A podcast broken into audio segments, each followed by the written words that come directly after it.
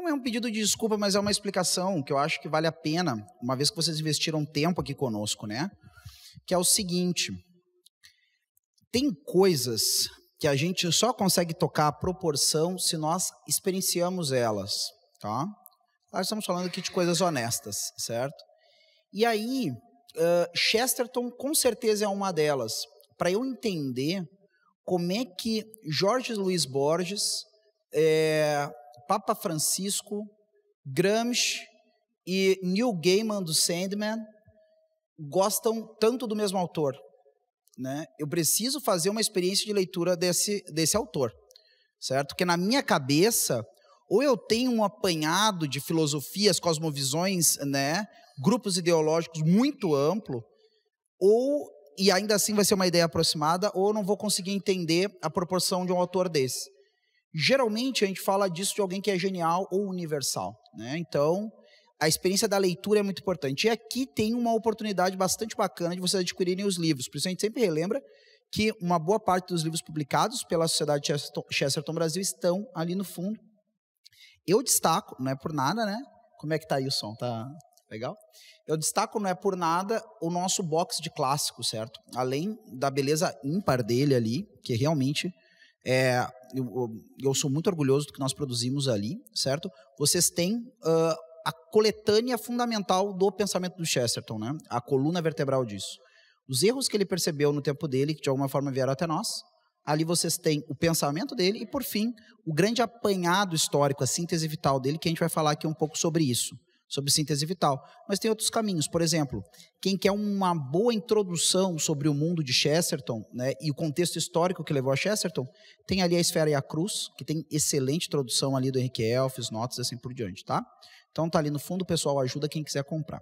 Bom, vou começar aqui a nossa conversa e a gente deve na sequência já depois compor a mesa com os guris, né, que vocês viram aqui antes, os guris, nossos rapazes, os, os homens estudiosos, né, o nosso cara Júnior Vulcão, o Elton ali também, tá? A gente vai conversar na sequência de coisas que falamos aqui antes. E a relação que a gente vai fazer agora é entre os 100 anos de conversão de Chesterton né, que na verdade está completando agora neste ano, dia 30 de julho, certo, de 1922, Chesterton foi recebido na Igreja Católica. Para quem talvez não conheça esse processo, as pessoas que têm batismo válido, certo? A gente diz, mesmo que elas recebam um batismo sob condição, tem alguma dúvida sobre a validade do batismo que ela recebeu em outra comunidade eclesial, certo? é, a gente fala que ela foi recebida, porque ela vem, né, na verdade, de uma igreja, numa comunidade que se presume que tem batismo válido. Então, esse momento marca a conversão de Chesterton.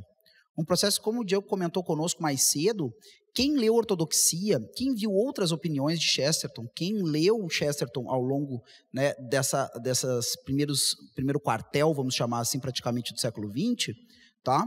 percebe que ele caminhava para isso. É muito interessante vocês lerem, quem gostaria, quem gosta de testemunhos de conversão e ainda não conhece, para mim eu penso nele como alguém que está na esteira de Chesterton, passando antes, pensando num cardeal Newman lá atrás, é o Scott Hahn, né? que é um, um teólogo católico que veio do presbiterianismo, certo? E hoje se dedica à, à teologia a partir também de muito uso da Sagrada Escritura certo? E ele fala né, desse processo na vida dele e como certas ideias e reflexões dele sobre a Sagrada Escritura já apontavam para os alunos dele que ele ia se converter ao catolicismo. É, os alunos dele na universidade, né, na faculdade protestante, já diziam: olha, professor, essas suas ideias sobre a, a, comunhão, a Santa Ceia, tá indo para o lado dos católicos, o senhor virar católico. Então existe uma construção. E eu enxergo, e essa é a minha proposição, é sempre bom falar das nossas ideias, porque daí gente, vocês podem ver as lacunas delas, né? Que sempre tem furada, né? A gente nunca Não é tão boa você fazer uma ideia integral e reformável, né? Ideia irreformável o Espírito Santo nos trouxe na revelação. É meu credo, né? E então, o que acontece? Eu quero que vocês enxerguem esta conversão como o ápice, né, o fechamento, certo? Aquela parte, quem conhece o Selinger aí, talvez já tenha ouvido falar desse livro dele, que eu tenho, acho que tem um título sensacional, carpinteiros levantem bem alto a cumeira, né? E o Chesterton foi um homem que se empenhou na vida dele a levantar cada vez mais alto a cumeira. A cumeira é a parte mais alta de um telhado. E o telhado é o que cobre as nossas cabeças, né? E a gente sempre costuma pensar na nossa cabeça como local que abriga a razão e a vontade, né? O intelecto e a vontade. Então, ele sempre procurou levantar cada vez mais alto essa cumeira da vida dele, certo? E eu posso pensar, né, que nós chegamos no ponto mais alto que este carpinteiro, que era Chesterton, né, que foi esculpindo essa vida, e é isso também que eu quero que vocês olhem. A gente vai tentar olhar para essa questão dessa síntese vital dele. Né? A parte mais alta dessa cumeira dele, que ele assentou ali, foi esse, essa conversão dele. Eu falo disso muito menos para puxar brasa para o meu assado. É evidente, né, pessoal? Vamos jogar limpo que a honestidade intelectual tem que ser uma das bases do nosso discurso. Eu sou católico e sou seminarista. Então eu quero que todo mundo se converta ao catolicismo mesmo, tá? É isso aí, é o meu negócio, rezo por isso. Não porque eu acho que é o meu clube, né? Mas porque eu quero o melhor para todo mundo que eu conheço. E o melhor que eu conheço e creio é a fé católica. A pessoa é protestante ou coisa que eu valha, e é, ou outra religião e tudo mais, certo? E acredita que aquilo é o melhor, eu quero que ela queira isso para mim também. Se ela gosta de mim, ela vai querer isso para mim, né? Então, eu tenho esse dado diante de mim, eu tenho essa realidade né, diante da nossa vida. Mas eu falo do Chesterton dessa questão do fechamento dele, porque não só porque eu creio que o catolicismo é a religião verdadeira, mas porque eu creio que ele, né, aí nós enxergamos como uma série de percepções, né, de conclusões que eu chego a partir de uma experiência vital que eu tenho na minha vida. Essas conclusões têm que ter um desdobramento que seja coerente entre si. E se nós olharmos para a vida de Chesterton, nós vamos ver que é um desdobramento coerente com as conclusões que ele abraçou e defendeu ao longo da vida, que ele viesse a ter essa conversão. E qual é a relação que eu faço com a questão da nossa independência? Todo mundo gosta de falar da incompletude dos processos. E o que eu vou tentar fazer aqui, na verdade, tomando um cafezinho, é uma experiência, por um lado, de microhistória, por outro lado, de tentar, de alguma forma, fazer uma analogia Talvez eu não precise usar o conceito de analogia entes de Santo Tomás nos comentários da metafísica de Aristóteles, mas tem relação com isso.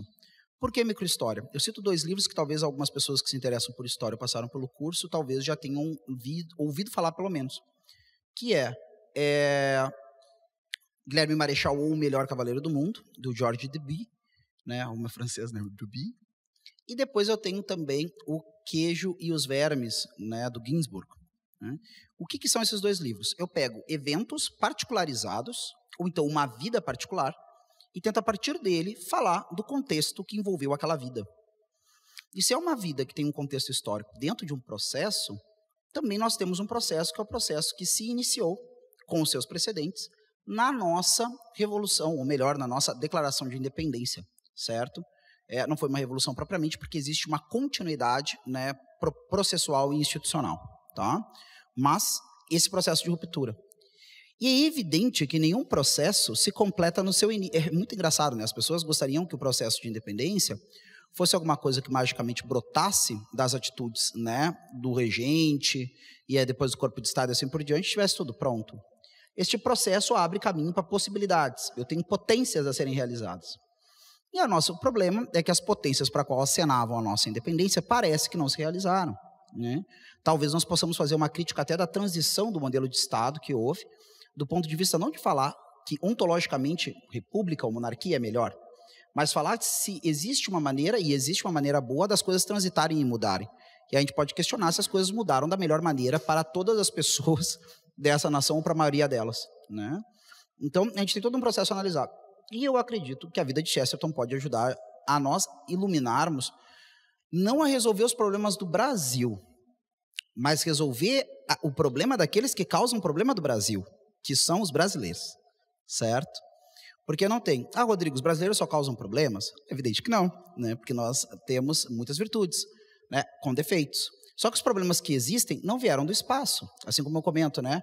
Ah, o político é corrupto. Perfeito. Foi criado pela uma família da nossa nação, foi educado nas nossas escolas e recebeu os exemplos morais que a todos os brasileiros receberam.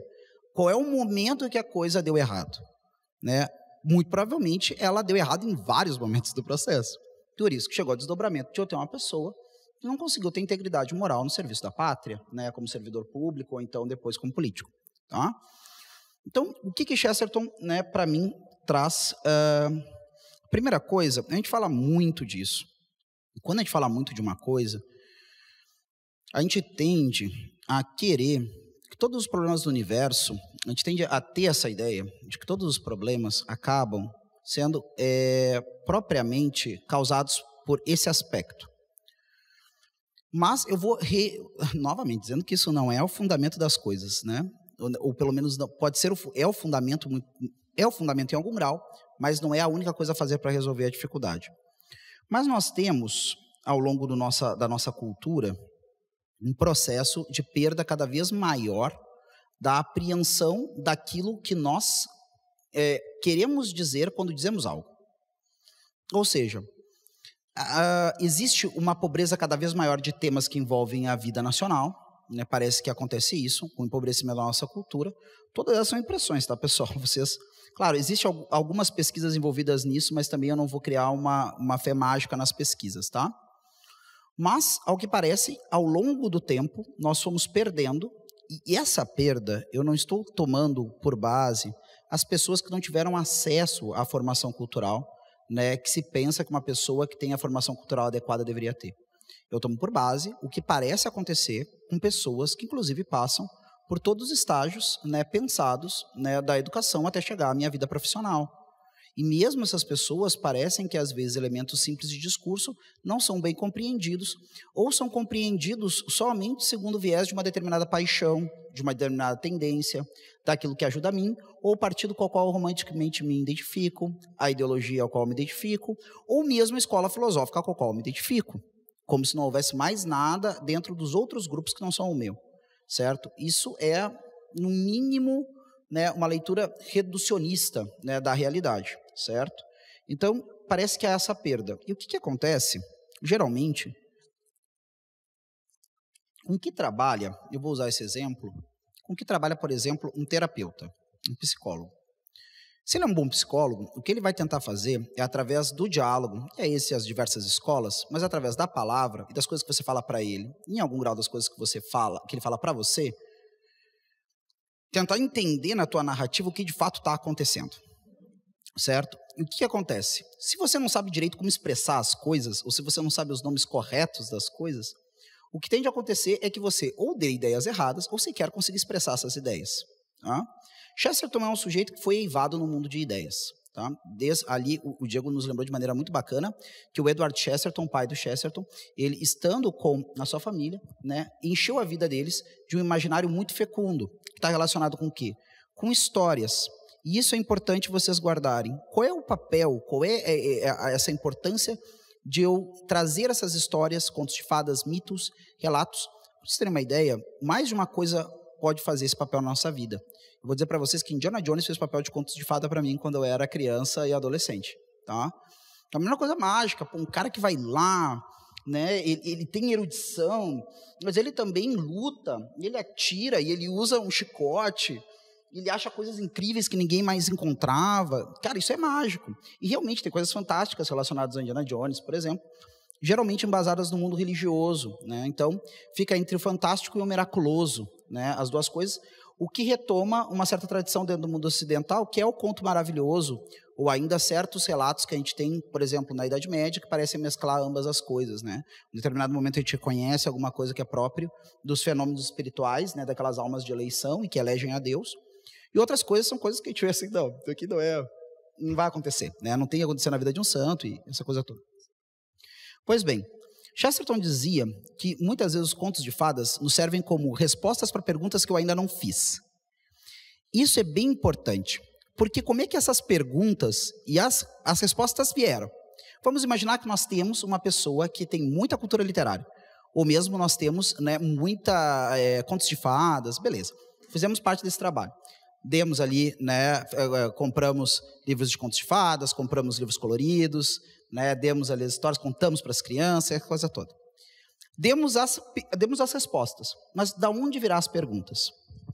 E aí tem uma coisa que eu acho que o Chesterton sacou, e por isso que ele fala lá naquele capítulo famoso que a gente já comentou, a ética do país das fadas, que a filosofia que ele mais acreditava profundamente é aquela que ele recebeu da ama de leite dele, que são os contos de fadas. Por quê? Tem um professor né, universitário, eu acho que ele é professor da UFRJ, que é o Rafael Ruiz, que ele o trabalho dele na história e depois ele passou a, a trabalhar bastante com literatura também. E ele tem um livro que eu acho que é Literatura e Crise, onde ele vai falar isso. Eu não sei se é dele a frase, se ele cita de alguém, mas eu gosto muito, sempre levo, já citei várias vezes. Que é, a vida não é uma equação ou um problema a ser resolvido como os matemáticos fazem, mas é um drama a ser vivido. Se a vida é um drama a ser vivido, o que me ajuda a entender os dilemas que eu enfrento não pode ser as equações matemáticas, nem né, os grandes teoremas, sejam complexos como sejam complexos, durem no tempo sem resolução como o de Fermat e tantos outros. Né? O que realmente vai resolver, vai me ajudar a começar a resolver o problema, né, é ver aonde este drama é relatado de maneira qualificada. Onde o drama é relatado de maneira mais qualificada, dentro dos grandes clássicos. E são chamados assim porque eles ajudaram várias gerações ao longo do tempo. E por isso, um pai, diante de uma perplexidade de um filho da qual ele passou, ou sabe que alguém passou, da qual um livro ajudou, ou sabe que o filho vai passar por aquilo, dá de antemão esse clássico para ele, para ele já preparando as respostas da pergunta que vai viver. O problema, meus caros, é que a gente sofre de uma grande dificuldade. Hoje em dia a vida goza de uma determinada artificialidade que afasta as pessoas daquelas experiências que geram as perguntas, tá? E nós hoje passamos por isso também também dentro da sociedade brasileira nós enfrentamos isso, e Chesterton já enfrentava. Agora, lembrem o que eu comentei para vocês. Nós não estamos aqui falando de um conhecimento, e não é esse conhecimento que entra na vida de Chesterton e resolve o problema, o problema dele, que eu aprendo através de postulados lógicos. Sejam eles expressos de maneira literária, seja eles de maneira através de uma equação proposicional, né? Se P então que essas coisas todas que a gente tem que estudar, né, Guri? Se vocês estão estudando ainda, né? Então, modus poneis, reductio ad absurdum, é, e assim vai, né? Tem uma série de outras coisas, são regras para a gente poder resolver problemas. O que, que vai me ajudar, né, de fato, a resolver esses problemas? É eu ter contato com essas coisas, mas viver essa vida. Só que o que me foi legado ali é uma imagem. E por que, que Chesterton vai querer retornar para essa questão dos contos e dos mitos? E é isso que eu quero chamar a atenção para vocês, por isso que eu falo que a leitura de Chesterton vale a pena. Ele vai retornar para isso, porque eu acho que no mínimo ele intui. A gente depois, por livros dele, como a, obra sobre Santo Tomás, e tantas outras silogismos que ele faz de maneira tão hábil, ali dentro né, de várias obras dele, que vocês vão poder ver, especialmente Ortodoxia e depois ali no Homem Eterno, tá? É, ele, a gente vai ver que ele tem um, um, fundamento filosófico muito claro. Essa é uma das dificuldades que a gente tem hoje em dia. Por que, que Chesterton é, no Brasil, mas mesmo na Inglaterra, a gente recebeu um, um e-mail, é, eu não sei se a pessoa, tá, vai que a pessoa está aqui, né?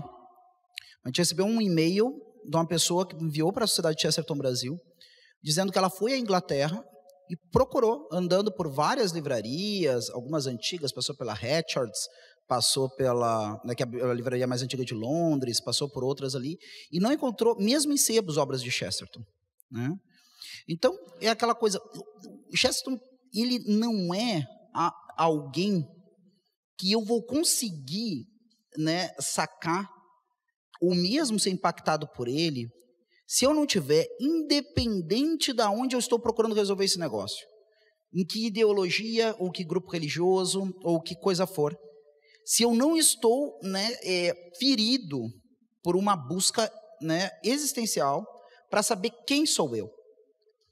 E eu não vou inventar quem sou eu, tá? Esse quem sou eu não vai se dar no devir nem no Dasein, né?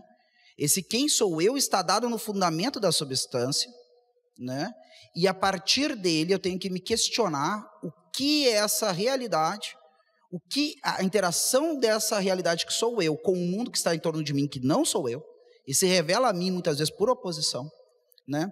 O que vai revelar acerca de mim, acerca do que eu sou. Então, esse meu, essa maneira de comportar, essa minha, esse meu ethos, e na verdade, essa ideia que está presente, por exemplo, no Michelangelo, quando ele diz assim que, na verdade, a obra já está ali, o que ele tem que fazer é desbastar os excessos, né? Isso vai se dar mediante uma demanda. E eu quero que vocês enxerguem o Chesterton com esse cavaleiro numa demanda. E ele vai passar realmente por eventos né, de provação. E parte dessa aprovação entra aquilo que o, o, Diego comentou conosco no começo do contato dele com o pessoal da Lady School of Arts, onde ele entrou em contato com os decadentistas e os pessimistas. E uma coisa que o decadentismo tem como realidade é essa afirmação né, do valor da palavra ou da frase dentro da obra em si, e não necessariamente dentro de um contexto integral. Isso vai se espalhar para todos os lugares, inclusive para a exegética bíblica, mesmo dentro né, da teologia católica. Né? Que é a ideia de que eu posso exaurir, e não tem nada de errado com isso, tá? É muito legal. Que eu posso exaurir né, aquela, uma frase, um versículo. Existem teses de doutorado sobre um versículo da Sagrada Escritura. E tudo bem. O problema, gente, é que nós não somos um versículo da nossa vida, nem mesmo um aspecto das nossas virtudes, nem um âmbito dos nossos defeitos. Nós somos um todo, e um todo que se desdobra no tempo. Na verdade, nós somos um mistério que está contido né, naquela ciência perfeita que nos sustenta no ser. Se nós estamos contidos em algum lugar, se alguém não parte dessa premissa, então aí fica complicado, né? A gente entende todo o existencialismo, tá? Aí, aí vamos virar a chave aí, não tem, não tem ninguém que sustenta no ser, as coisas são assim, beleza. Te vira também para segurar né, esse balanço de afirmar isso e continuar provando isso. Eu acho que é, é bem complicado, certo? Não só do ponto de vista existencial, mas do ponto de vista intelectual e de relação com a realidade. Então, na verdade, o que acontece é o seguinte: como é que eu vou fazer esse negócio? Como é que eu vou trazer para fora o meu ethos? Como é que eu vou fazer isso? Com duas, com duas formas: a vida e a palavra, certo? Uma coisa alimentando a outra. Eu tenho a impressão que os grandes literatos, via de regra, tiram alguns dos principais temas das suas obras de algum drama que eles viveram ou perceberam de alguma forma na vida de alguém. Isso fere a pessoa e provoca ela uma resposta. Como ele é um artista, ele responde com o quê? Com uma obra de arte. Mas, de alguma forma, todos nós temos instinto sobre o Criador. O Chesterton, de alguma forma, fala isso no livro dele sobre Santo Tomás, e depois o Tolkien vai repetir isso bastante. E o Chesterton, ele está influenciando toda essa galera. Tá? Nós vamos ter ali depois na geração posterior o C.S. Lewis, né, que já foi citado aqui. Por exemplo, o Lewis diz que O Homem Eterno de Chesterton era o melhor livro de apologética cristã que ele já tinha lido, e nós estamos falando de um dos apologistas cristãos mais hábeis da, mais hábeis da história do século XX, com certeza.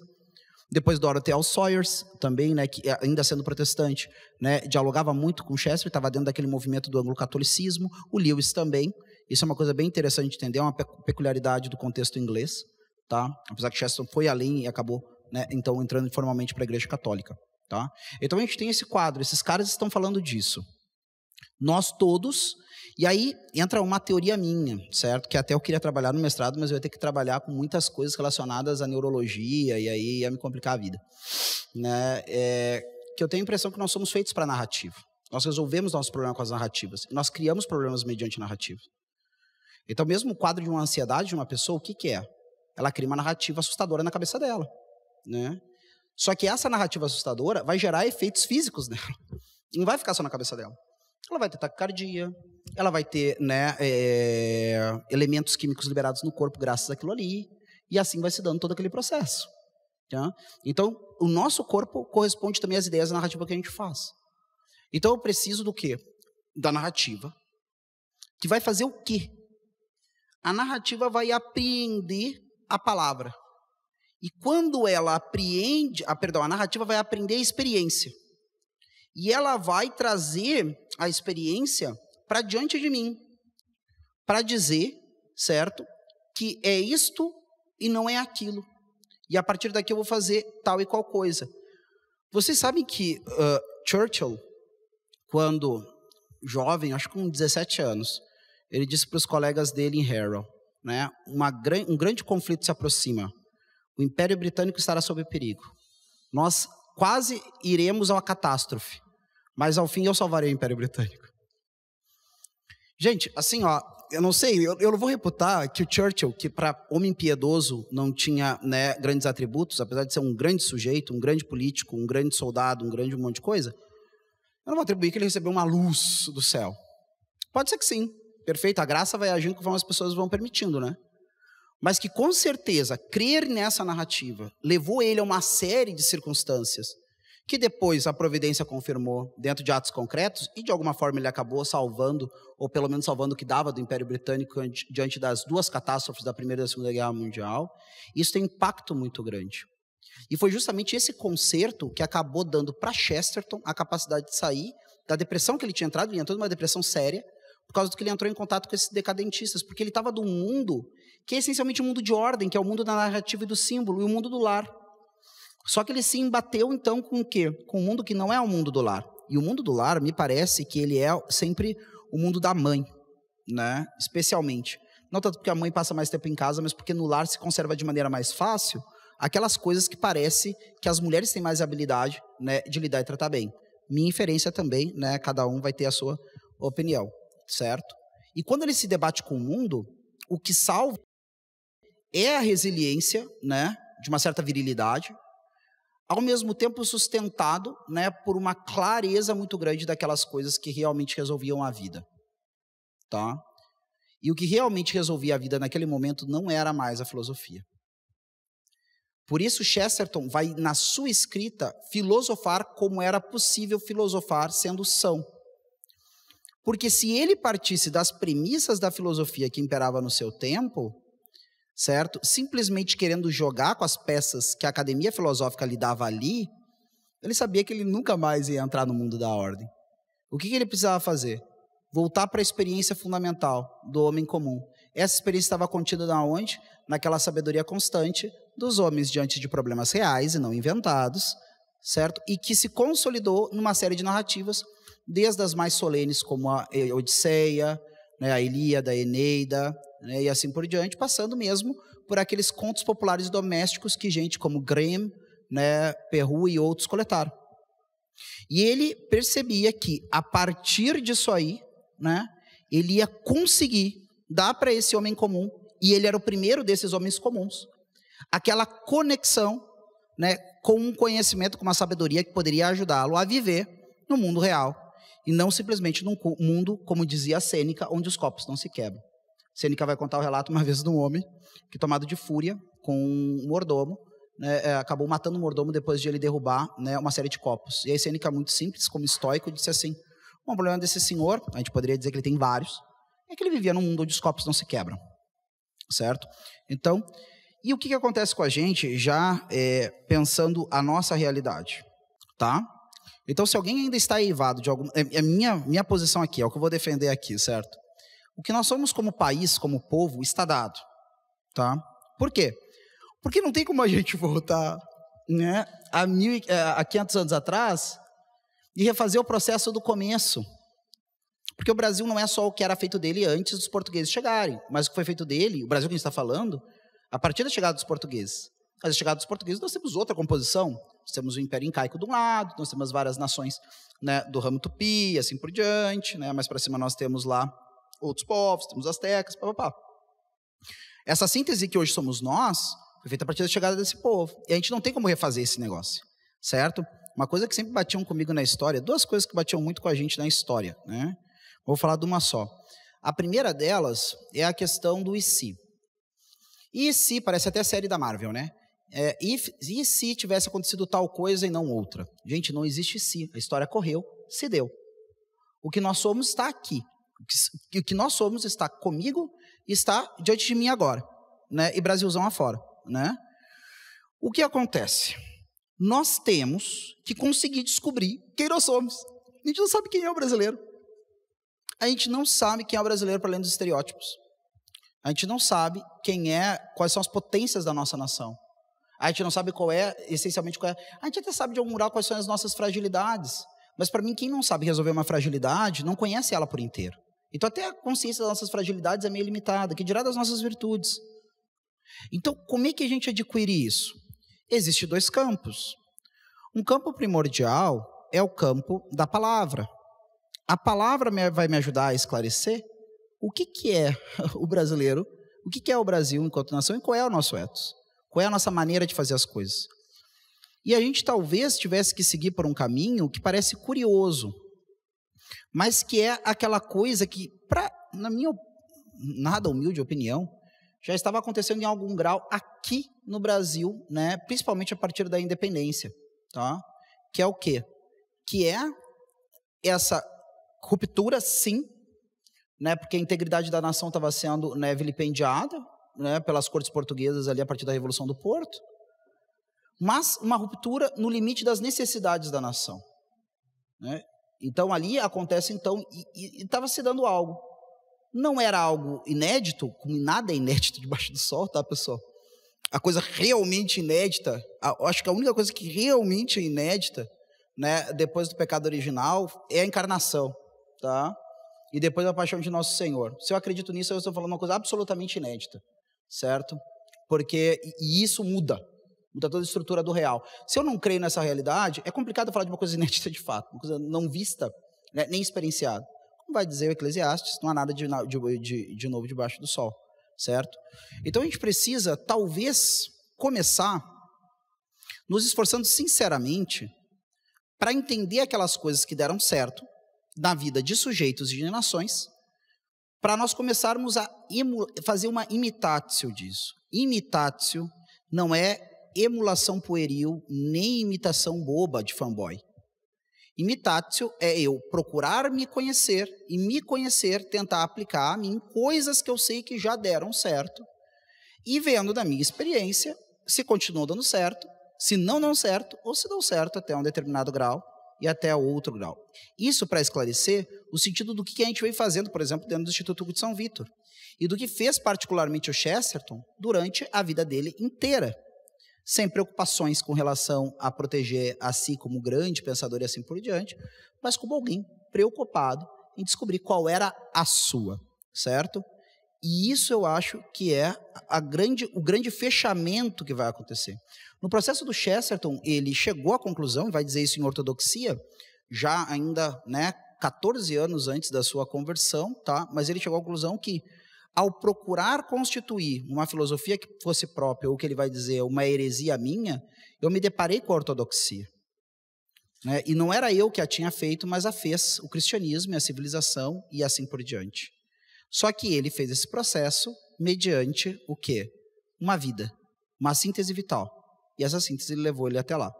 Se nós, pessoalmente, não nos comprometermos com esta síntese vital, passando por cima de sentimentalismos, passando por cima de partidarismo, passando por cima dessas coisas todas, mas querendo de fato realizar aquela obra começada em mim, nós nunca vamos conseguir colaborar para fazer de fato aquela independência de qual a nação precisa. Porque não existe nação livre sem homens livres. Esse é o dado. Enquanto nós ficarmos muitas vezes, não só como indivíduos isolados, mas como grupo, sendo jogado de um lado para o outro, como uma bola de ping-pong, entre interesses populistas, autoritários, ou então de oligarquia, seja ela de onde for, a gente não consegue consolidar esse processo que, com melhores ou piores intenções, foi iniciado né, pela Casa de Bragança através das ações de Dom Pedro I e depois todos os outros ali, Bonifácio, né, Dona Leopoldina e assim por diante. Então, na verdade, assim como o Chesterton chamou né, a, a Kizumba para ele, vou dizer assim, puxou a bola para ele, ao receber a pergunta, eu acho que de um jornal ou de uma revista, o que há de errado com o mundo, aonde ele vai dizer o seguinte, né, é, o que há de errado com o mundo, né, eu, atenciosamente, G.K. Chesterton. Então, se a gente parar para pensar, por que, que o Brasil, quem é o culpado, qual é o problema do Brasil não ser mais livre, vocês podem e eu também assinar com tranquilidade. Né? O problema sou eu, certo? Quando eu começar a resolver esse meu problema aqui, certo? Eu vou, então, começar a ajudar. Na verdade, as coisas vão juntas, tá, pessoal? Senão é aquela coisa, ninguém faz nada. Ah, não, agora eu vou ficar os próximos 50 anos da minha vida procurando resolver o meu problema. O problema vai estar tá mais ou menos, até o dia da morte nossa, vai estar tá ainda mais ou menos irresolvido. Né? Os melhores de nós né, vão resolver até o dia da morte, outros não vão resolver, certo? É, eu creio que existe uma purificação depois da morte, certo? Mas é isso. Tá? A gente vai fazendo as coisas juntos. Mas eu não posso esquecer que, ao contrário do que pensa Homer Simpsons, né, o problema é meu e eu coloco em quem eu quiser, o problema é meu e eu tenho que resolver, certo? Aí cada um vai dar conta disso. Uns vão puxar o estoicismo, outros vão chegar às mesmas conclusões que Chesterton de que existe Deus, existe a graça, existe um auxílio, né? como ele diria, é uma formiga preta numa pedra preta numa noite escura e Deus sabe que ela existe, certo? Então, vou puxar para esse lado. Mas o ponto de partida é isso. E eu creio né, que tanto a leitura de Chesterton, como a leitura das coisas que fizeram a cultura de Chesterton, certo? Podem nos orientar e nos ajudar e depois é fortalecer a vontade, né?